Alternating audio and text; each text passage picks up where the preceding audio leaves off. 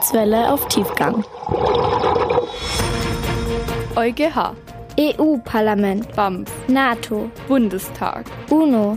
Politik ist voll kompliziert. Politische Zusammenhänge einfach erklärt. Das Herz ist eines der wichtigsten Organe im Körper des Menschen. Wenn das Herz sehr krank wird, fehlt dem Körper viel Kraft und er braucht ein neues. Ein neues Organ zu bekommen, nennt man Organtransplantation.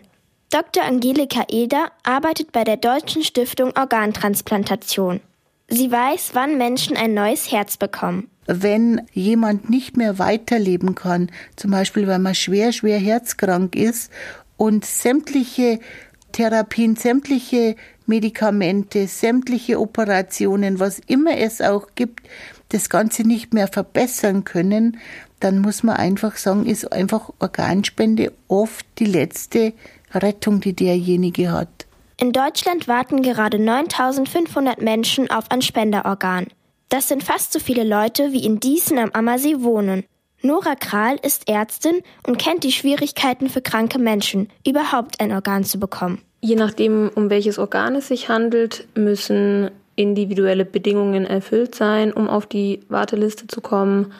Also zum Beispiel endgültiges Organversagen oder eine lebensbedrohliche Erkrankung. Außerdem muss ein gewisser längerfristiger Transplantationserfolg vorhanden sein.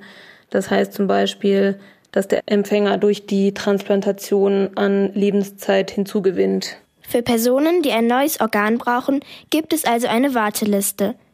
Wer auf ein Herz wartet, wartet auch darauf, dass jemand anderes stirbt, damit der Person das Herz entnommen werden kann. Es gibt aber auch Organe, die von Lebenden gespendet werden können.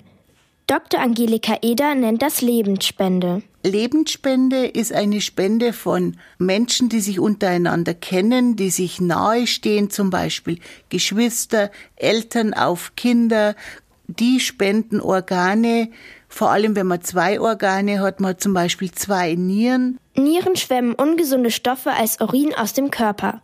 Jeder Mensch kann mit nur einer Niere weiterleben. Eine Niere kann also einfacher gespendet werden als ein Herz. Für eine aufwendige Herztransplantation müssen Spender schon vor ihrem Tod mit einer Organtransplantation einverstanden sein. Spender wird man, wenn man einen Organspendeausweis ausfüllt. Bei diesem Organspendeausweis kann man ankreuzen, was man spenden möchte. Man kann auch ankreuzen, was man nicht spenden möchte. Organspenden sind nicht immer erfolgreich. Manche Leute überleben mit dem neuen Organ trotzdem nicht, weil ihr Körper es nicht annimmt. Eins ist aber klar, ohne Spende überlebt die Person sicher nicht.